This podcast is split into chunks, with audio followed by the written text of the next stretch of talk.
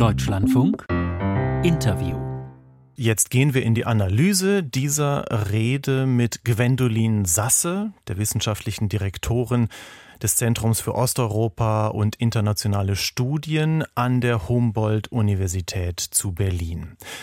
Welcher Eindruck aus dieser Rede ist für Sie der wichtigste?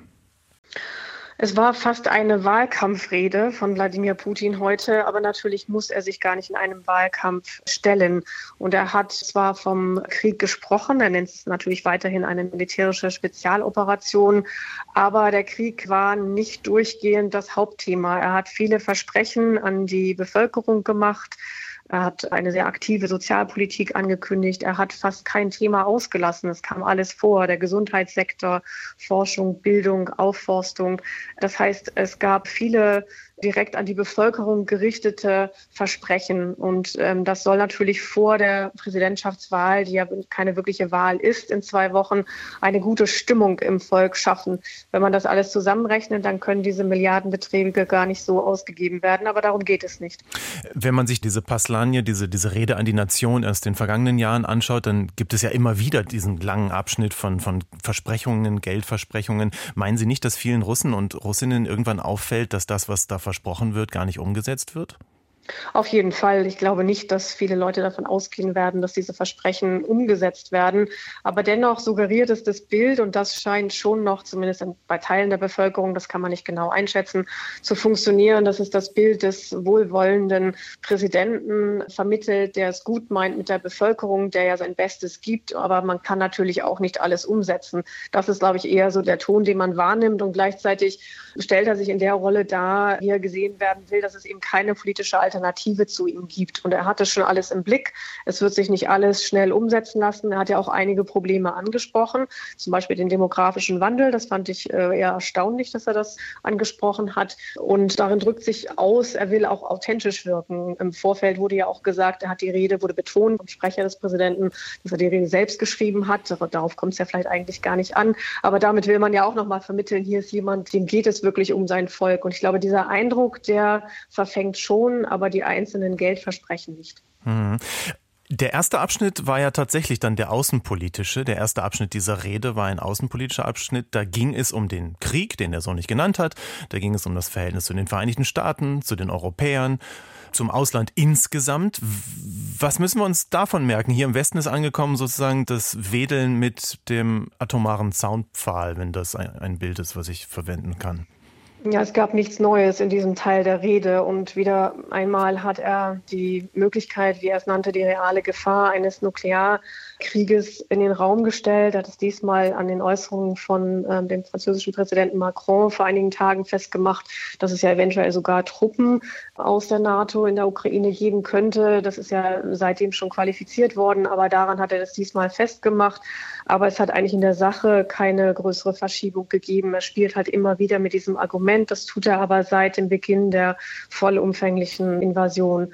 Und dann hat er noch mal so halb angeboten, man könnte ja verhandeln mit den USA über globale Sicherheitsfragen. Aber dahinter steckt natürlich nichts als Rhetorik momentan. Mhm. Also da ist für Sie nicht viel, viel Neues darin gewesen. In manchen Kommentaren lese ich jetzt, heute Abend wird Putin in dieser Rede als martialisch und aggressiv beschrieben. Nehmen Sie ihn als aggressiver und martialischer wahr als in früheren Ausgaben dieser Rede? Das geht kaum. Nein, also ich sehe keine Verschiebung in dieser Hinsicht. Also es ist alles sehr aggressiv. Aber ich glaube, das lässt sich kaum noch steigern. Das, was vielleicht auch diesen Eindruck noch beflügelt, dass es vielleicht noch aggressiver war, ist, glaube ich, nicht der Inhalt der Rede, sondern dass eben diese Aussagen über den Krieg, wie er aus russischer Perspektive gerade läuft, aber auch äh, wer ihn angeblich verursacht hat, nämlich der Westen, dass das neben all diesen anderen alltäglichen und innenpolitischen Fragen und Politiken steht.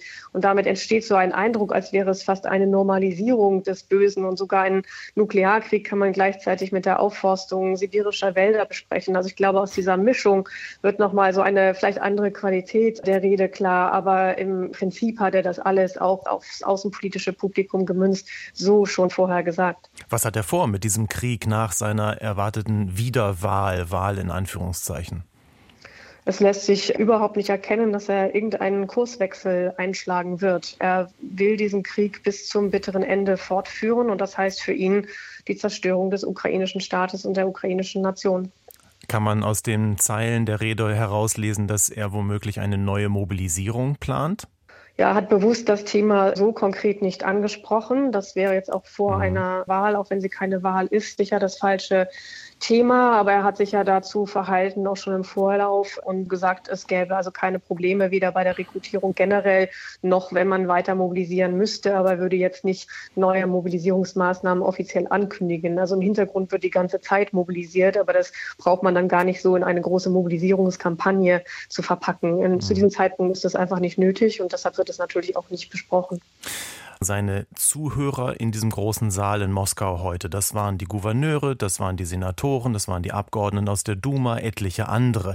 Welche Funktion hat es, dass der Präsident oder der Machthaber im Kreml einmal im Jahr all diese Leute zusammenruft, vor sich hinsetzt und sie dazu zwingt, zwei Stunden lang seinen Ausführungen zu lauschen?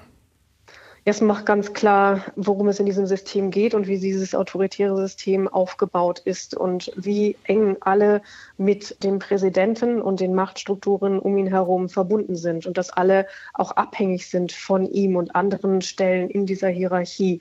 Und das wird eben sehr deutlich gemacht, auch bildlich nach ganz Russland äh, transportiert und auch ins Ausland transportiert, dass dies ein System ist, das momentan funktioniert, weil es so aufgebaut ist. Aber die Inszenierung des Ganzen die unterstreicht das dann nochmal, diese wirklichen Abhängigkeiten im System und dass keiner wirklich auf seinen offiziellen ähm, Stellen momentan aus diesem System austreten wird oder austreten kann.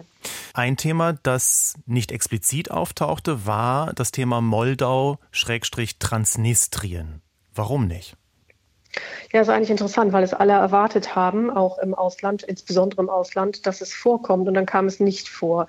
Und eigentlich gehört auch das, glaube ich, wenn wir genau hinschauen, genau zum Plan äh, Putins bei dieser Rede, denn er hat mit dieser Ankündigung zuerst aus Transnistrien, dass man um den Schutz Russlands bitten würde. Dann steht da aber auch bei dieser merkwürdigen Versammlung von Abgeordneten aus allen Ebenen Transnistriens stand auch drin, dass man sich auch an die UNO, die OSZE und die EU wenden wollte. Also es war jetzt nicht nur gen Russland gerichtet und deshalb vielleicht noch nicht so gefährlich wie andere Muster, die wir kennen in dieser Argumentation, um den Schutz Russlands zu bitten. Aber eigentlich ist es ja viel ähm, geschickter für Putin, es gar nicht angesprochen zu haben, wo schon die halbe Welt drauf schaut und es erwartet. Und eigentlich hat er mit dieser Erwartung gespielt und es dann gar nicht zu, anzusprechen, zeigt zum einen auch, dass es momentan keine absolute Priorität zu sein scheint, dass man auch, glaube ich, sich militärisch momentan dort nicht verausgaben wird. Das ist ja eine, anders gelagerte Grenze. Man müsste da eigentlich über Odessa rein und Odessa hat man nicht erobert in der Ukraine.